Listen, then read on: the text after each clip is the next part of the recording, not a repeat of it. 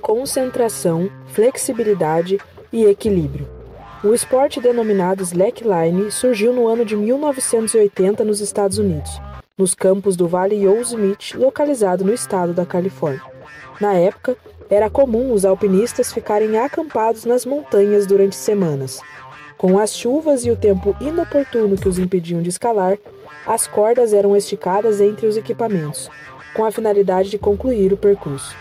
Inicialmente, a prática foi utilizada por necessidade e com o objetivo de melhorar a escalada, mas posteriormente passou a ser difundida entre as pessoas que passaram a se interessar pelo esporte.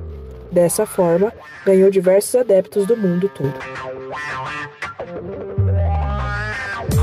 O slackline consiste na prática de uma caminhada e a realização de manobras sobre uma fita.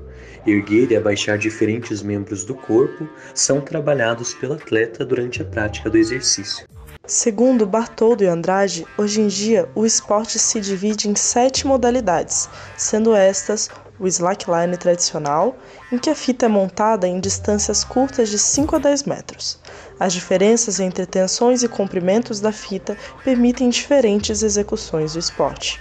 Já o trackline tem como objetivo a execução de manobras de equilíbrio dinâmico. São realizadas manobras de salto e equilíbrio. Para isso, a fita deve ter pelo menos 60 centímetros do chão, causando assim a impulsão necessária para realizar as manobras. O long line é realizado perto do chão com o objetivo de desafiar distâncias cada vez maiores. As distâncias devem de ser no mínimo 20 metros, utilizando fitas tubulares específicas de 25 milímetros. No hagline, a travessia é feita sob alturas de no mínimo 5 metros do chão. Por isso, a modalidade é a mais radical dentro do slackline, com travessias em locais como prédios e montanhas. No outerline, o é praticado sobre as águas, como em piscinas, rios ou praias. Assim, as quedas durante a travessia quase não oferecem riscos e é permitida a realização de manobras. Por último, o baseline é muito semelhante ao highline, mas é restrita aos paraquedistas. Nessa modalidade, o praticante não utiliza de nenhuma liga de segurança e, se cair, tem o paraquedas acionado automaticamente.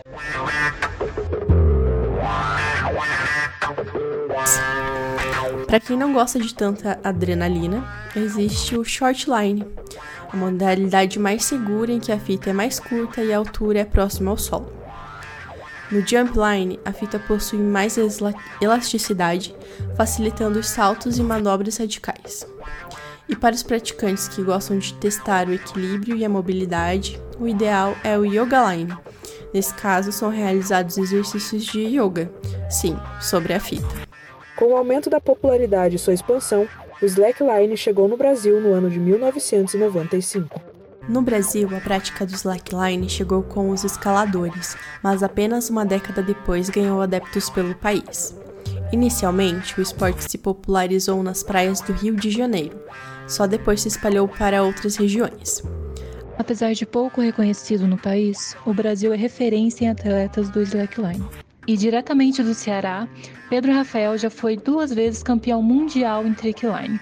E agora ele nos fala um pouco de como conheceu o esporte.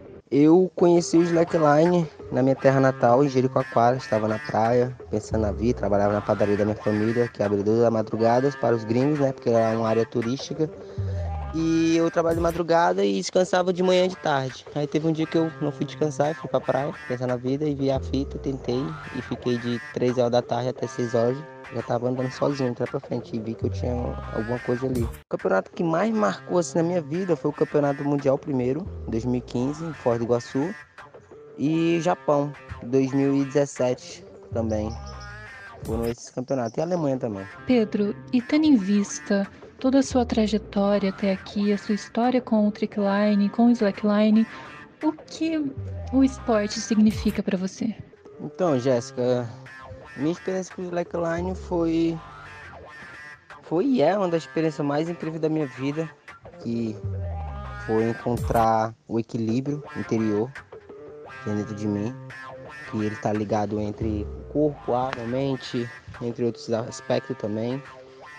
E para mim o slackline é o esporte de superação, de motivação, ele te, ele te ajuda a encontrar o que você mais precisa na sua vida, que é o equilíbrio, né? E ele te leva aonde você quer. É só você realmente querer e, e botar isso na sua cabeça e equilibrar isso. Convidamos também o baiano Matheus Vidal, que no ano passado bateu recorde de Highline, fazendo o percurso de um quilômetro entre montanhas. Ele nos fala do que o slackline significa para ele e deixa um recado para os interessados que queiram começar a praticar. É, para mim é um grande orgulho é, carregar o nome da Bahia comigo, né? Eu carrego o mapa da Bahia nas minhas costas, carrego toda a nação. Eu represento a nação brasileira, né? Tipo, então isso para mim é muito importante.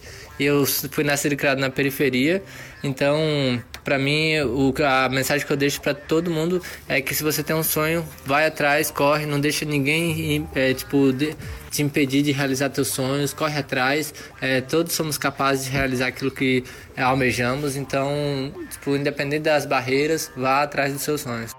Esse documentário foi realizado por Jéssica Faria, Sabrina Kemi, João Schilbauer, Jade Domingues e Júlia Posetti. Agradecemos à Rede Teia pela divulgação de trabalhos realizados na academia, ao professor Felipe Amata, da disciplina de projetos em áudio e radiojornalismo, e à Universidade Positivo.